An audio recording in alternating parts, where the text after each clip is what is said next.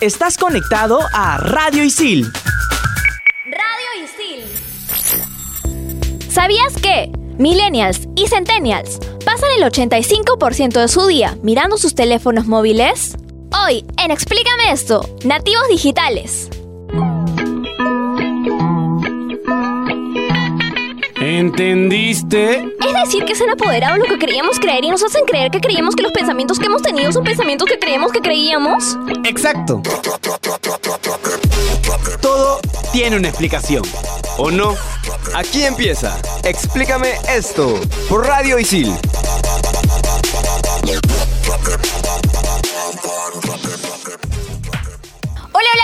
Bienvenidos a Explícame esto. Soy Sibila Zurro, Carita Comunicaciones, y hoy ya tenemos un tema espectacular basado en los nativos digitales. Espera, ¿estás grabando el selfie? Sí, sí, ya, ya la subí a Instagram. Ok, listo, perfecto. Espérate que un story. Espérate. Me encuentro con mis amigos y compañeros de cabina, como siempre. Renzo Rostain de Periodismo Deportivo. Martín Zúñiga de Periodismo Deportivo. Claudia Caliciani de Comunicaciones. Y vamos a justamente hablar todo lo que se refiere a los nativos digitales, las diferentes generaciones que hay en la actualidad.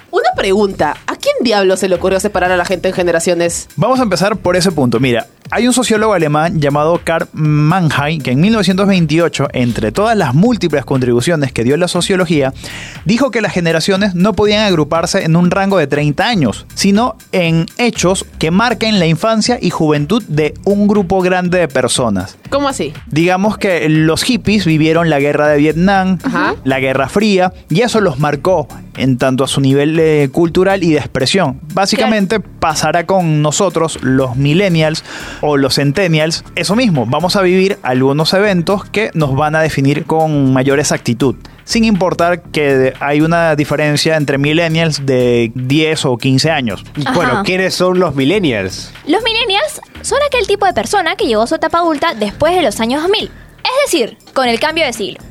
Las edades de los millennials rondan entre los 19 y 29 años. También son conocidos como los hijos de la generación del baby boom y la generación X. O sea, nosotros somos millennials. Yeah. Los millennials poseen características muy peculiares. Por ejemplo, el uso de la tecnología es una herramienta natural para ellos en su día a día. Ellos no pueden vivir sin internet. El dispositivo móvil, las redes sociales son su forma de vida. Están descontentos y son incrédulos. Bueno, tendemos a, co- a confiar menos en las personas de las generaciones anteriores. Nos declaramos independientes y formamos el grupo con mayor descontento político y religioso. O sea, som- somos unos rebeldes insoportables. ¿Por qué será? Me pregunto.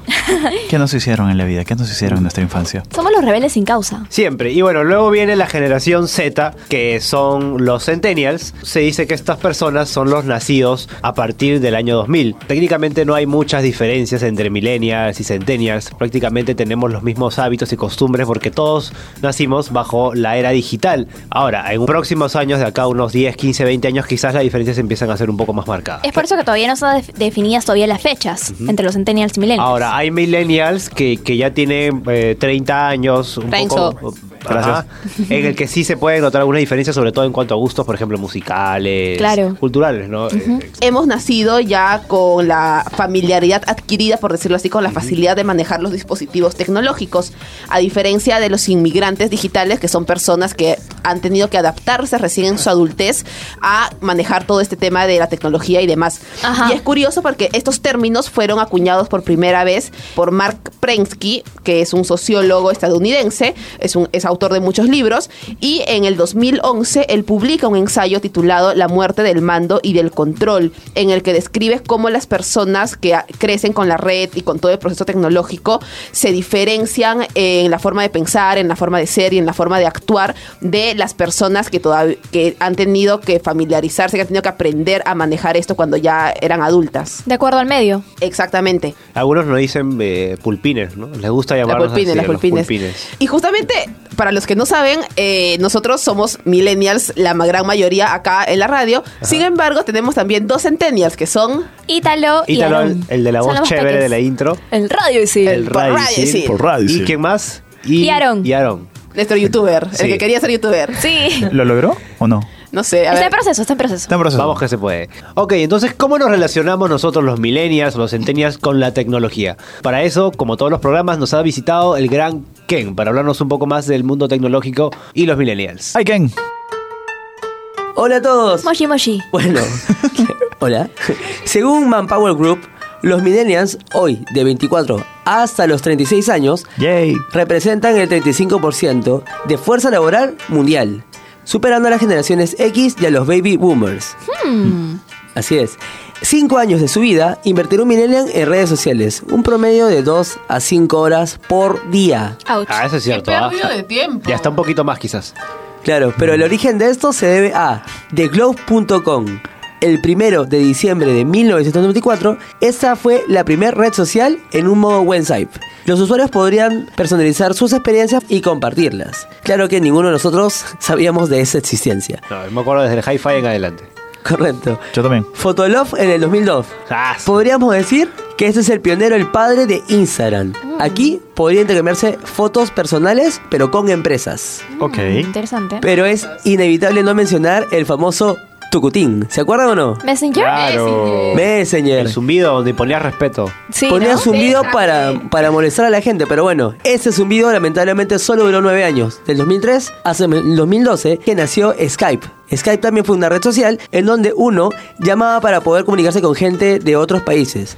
¿No? Y al mismo tiempo estar eh, desde tu casa, en tu trabajo y poder comunicarte con esos seres queridos que tanto extrañabas. En el 2003, High Five apareció. Chicos, ¿ustedes llegaron a usar High Five? Yo se lo llegué a usar. Claro, sí, yo también. Mis hermanos tenían hi-fi. La gente tenía fotos de emos, cualquier cosa, menos sus fotos. Eran de fotos perfil raras, me original, acuerdo. La sí. gente subía y, el- y como que tu nombre de usuario era como que un mon- montón de X, Claro, con XXX K, Martín, con- sí, no sé. Niño. XX Cenicienta inocente, no sé. Y podías poner incluso un reproductor de música, me acuerdo, en tu perfil. Bravazo. Sí, eso sí me acuerdo. Lo genial de High Five es que uno podría personalizar su imagen y también los colores de, de- de pantalla, ¿no? Ah, sí. Cosa que gracias a Mark Zuckerberg en el 2004, esto cambió porque Facebook nace como la red social más moderna y utilizada hasta hoy en día, ¿no? Con las interacciones, esos likes, esos me gustan, ¿no? me. Ah, y hoy me día nos invaden la privacidad como quieren, pero bueno. Pero ya también estás apareciendo. Porque, Pero igual porque lo yo ya no uso Facebook. Claro, Bueno, y es tanto, tanto así que Facebook ahora es desplazado por Instagram.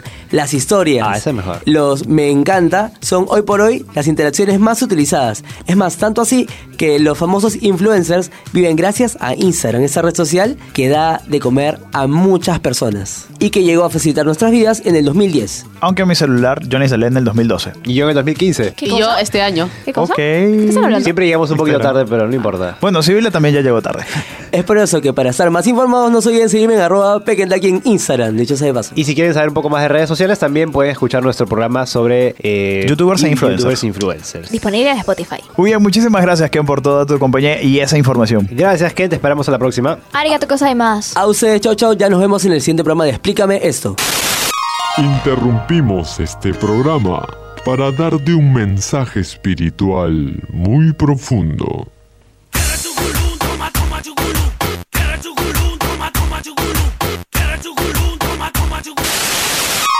Volvemos a su programa favorito. Explícame esto por Radio Isil.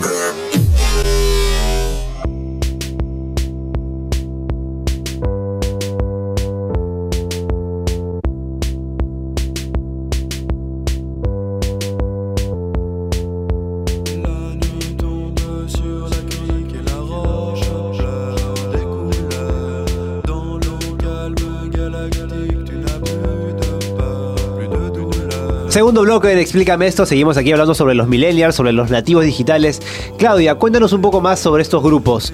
¿Cómo sentimos? ¿Cómo nos, cómo nos relacionamos afectivamente? ¿Es cierto que somos más sensibles? Sí, Es cierto. Hay ciertos estudios que dicen que, en primer lugar, somos la generación más ansiosa de la historia. Oh, sí. Sin embargo, esto tiene un punto positivo, porque como dice Rachel Krut-Kremerker, directora de análisis y estrategia de la empresa de pronósticos de tendencias de Nueva York, Cassandra Report, los millennials estamos más dispuestos que las generaciones anteriores a consultar con un terapeuta y hablar abiertamente de nuestros problemas, lo cual, si bien es cierto, tenemos un montón de ansiedad, hace que la podamos tratar de alguna forma. Es cierto, tengo muchos amigos que han empezado a ir al psicólogo por cuenta propia. es que si bien es cierto los millennials somos amigos entre comillas de todo el mundo, tenemos muchas relaciones superficiales. ¿A qué me refiero con esto? Que nos relacionamos muy fácilmente con distintas personas y con muchas personas, sin embargo no llegamos a establecer vínculos realmente sólidos o realmente profundos de construir una relación a largo plazo con alguien, ya sea amorosa o, o- de amistad, por el hecho también que buscamos recompensas de manera muy rápida, muy instantánea. Tenemos muchos problemas para relacionarnos, efectivamente. ¿Ustedes se sienten así, chicos? Sí, definitivamente. Bueno, yo bastante identificado. En cuanto a las relaciones, sí, pero igual, eh, o sea, relaciones sentimentales sí, pero con amigos no, no tanto. Y por ejemplo, si hablamos de relaciones laborales. Bueno, en cuanto a lo laboral, hay datos bastante interesantes. Les cuento que los millennials representarán más del 50% de la fuerza laboral en el año 2025. Me encanta. Y esto ya está redefiniendo las culturas laborales de muchas de las empresas, de muchas compañías. Eh, la relación entre los millennials y las empresas ha ido cambiando. ¿Qué es lo que buscan o qué es lo que buscamos ahora nosotros en las empresas? Bueno, principalmente estas cosas. Inspiración, que el propósito de la empresa esté conectado con su proyecto de vida. Buscar un trabajo que nos apasione, que vaya acorde a nuestros grupos y a nuestras metas. Y acorde a tus afinidades también. Claro, porque generalmente nos pone tristes o deprimidos no, no tener un trabajo que nos guste. ¿no es Claro, cierto? por supuesto. Trabajo en equipo, desarrollo profesional y personal, valores. Y esto es muy interesante, libertad, viajar y sociabilizar. Yo creo que ya ahora el modelo de la persona que trabaja en una empresa toda su vida, que entra desde practicante, por ejemplo, y llega hasta ser gerente y pasa 20 años de su vida en la empresa, ya no existe. O sea, Ya nadie murió. se proyecta más Claro de dos sí. años, creo, en una Claro, empresa. una encuesta elaborada por Deloitte en el 2016 encontró que en el Perú el 82% de los trabajadores de esta generación dejará de laborar en sus empresas actuales dentro de los próximos 5 años. O sea, cada vez duran menos. Claro, porque estamos como teniendo ya un gusto, no un gusto, sino es una sensación más egoísta. Prefiero realizarme yo que conseguir los objetivos de una empresa que sé que no me llena. Claro. No sé si llamarlo egoísta. Es más más personal. exigente. Sí, ma- yo también más personalizado. Y, y a diferencia de generaciones anteriores como la X o los llamados baby boomers, generalmente ellos tenían la idea de que los logros se consiguen con mucho esfuerzo y años de experiencia. Esto para nosotros ya no es tanto así. Nos gusta ser reconocidos más por el valor que por los años. Totalmente Exacto. de acuerdo. Identificada. Claro, y ahora también hay algo importante que destacar de esta generación, que es justamente sus intereses y aficiones. Por lo menos ya somos una generación que tiene un aprecio más por lo cultural, que se dedica más bien este, a rescatar eh, espacios como el teatro, el cine, pero siempre y cuando sea cine de culto, ya no es tanto lo comercial. Somos una generación que le atrae las imágenes, o sea, El las arte redes experimental. Por supuesto, el arte experimental, ¿no? Amamos los creativos, el ar- lo creativo, lo que es el arte y sobre todo viajeros frecuentes.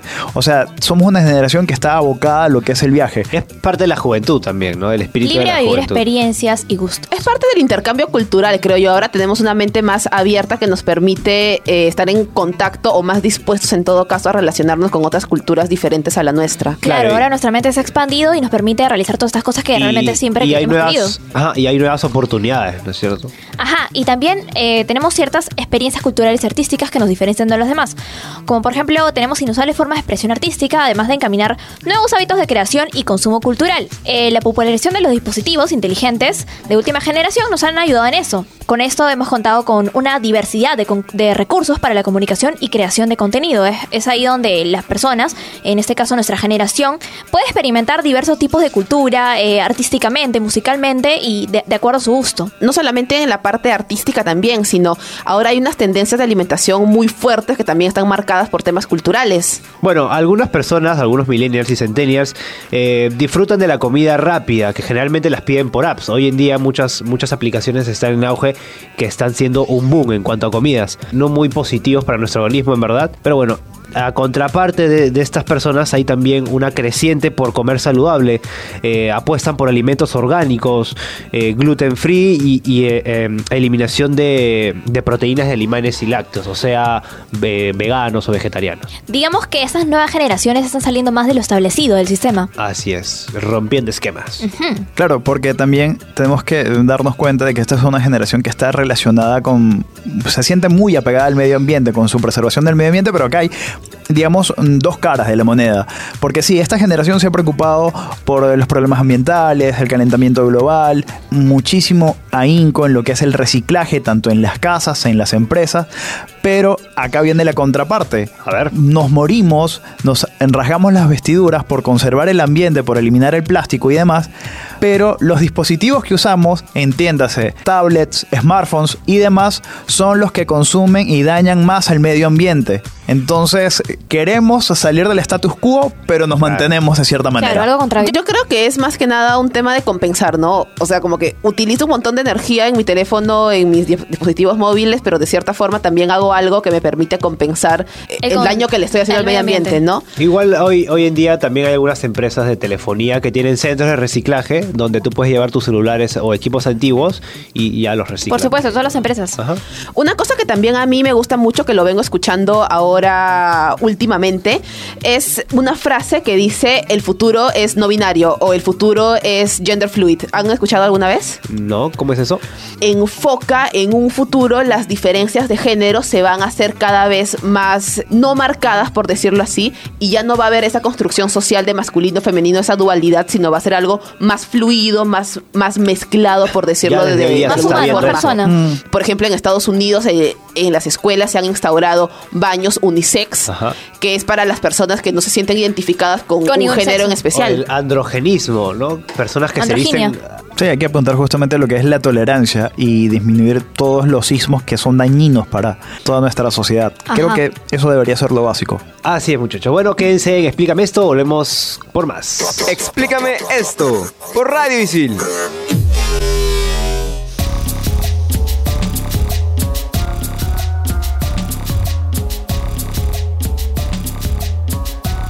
¿Cómo es que ha, ha involucrado los millennials a la forma ahora de aprender, al aprendizaje? Los nativos digitales nacieron en una cultura nueva en que las computadoras y teléfonos inteligentes se han convertido en una extensión de su cuerpo, y mente también. Sin embargo, los profesores son parte de los inmigrantes digitales, un grupo demográfico que vivió en la era analógica que poco a poco inmigró al mundo digital, y bueno, que ha luchado por adaptarse a este nuevo medio y esta nueva forma de enseñar. Claro, por ejemplo, yo estoy aprendiendo guitarra por, con YouTube. Claro. O sea, full tutoriales y hay un montón de gente que está aprendiendo un montón de cosas por YouTube.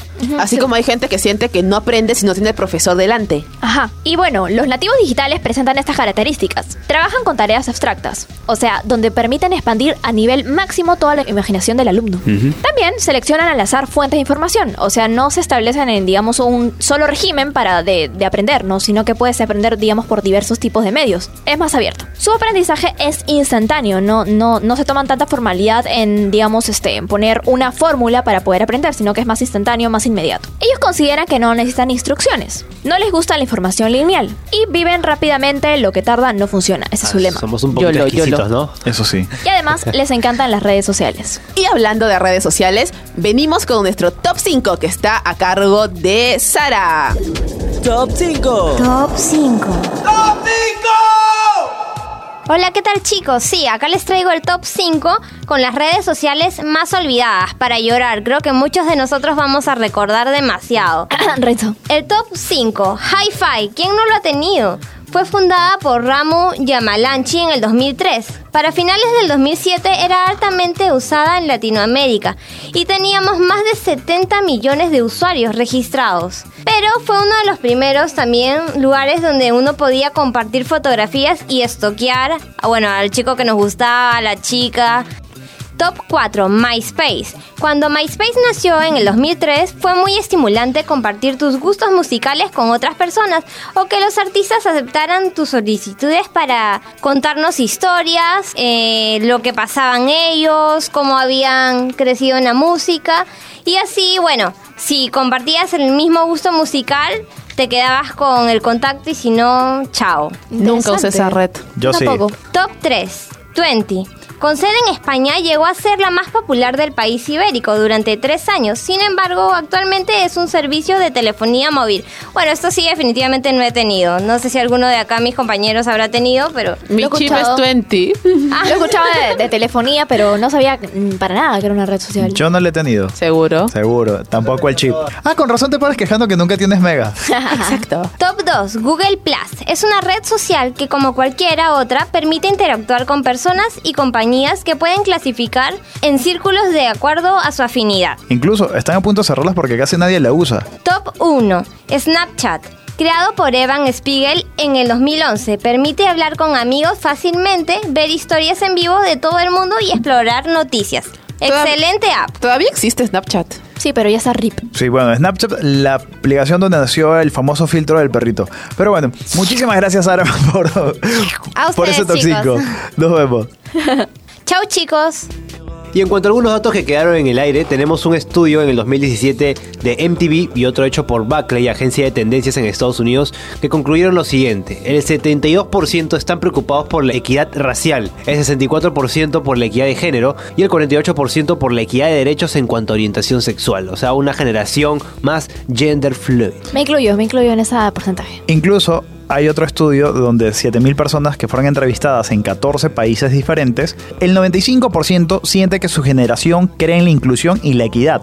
Además, el 96% dice sentirse cómodo consigo mismo y que es lo más importante en la vida. ¡Qué bonito! bueno, ¿qué sí? Que sí. ¿Y la recomendación final? ¡Qué buen gallo! digo, digo, óyame chico, óyame chico, la recomendación. Y la recomendación final La vida es aquello que pasa mientras tú estás viendo el teléfono celular, así que desconéctate y disfruta la vida. Y no importa qué generación pertenezcas, lo importante es que hagas lo que te apasiona. Así que estudia en ISIL y aprende haciendo. Y esto ha sido todo por el programa de hoy en Explícame esto. Regresamos la próxima semana. Gracias por escucharnos. Nos encuentran en Spotify. Ha sido Martín Zúñiga de Periodismo Deportivo. Claudia Caliciani de Comunicaciones. Renzo Rostein de Periodismo Deportivo. Y Sibila, su rogarita de comunicaciones. Nos escuchamos en el próximo programa. Chau, chau. Chau. Explícame esto. Productor general, Renzo Rostain. Productora de contenidos, Claudia Caliciani. Conductores, Martín Zúñiga, Gabriela Rivas y Gabriel Villafuerte. Equipo de producción, Sara Valera, Isabela Bardales, Kenta Kayama, Aarón Ayesta, Ítalo Cervantes y Daniela Rivas. Explícame esto por Radio Isil.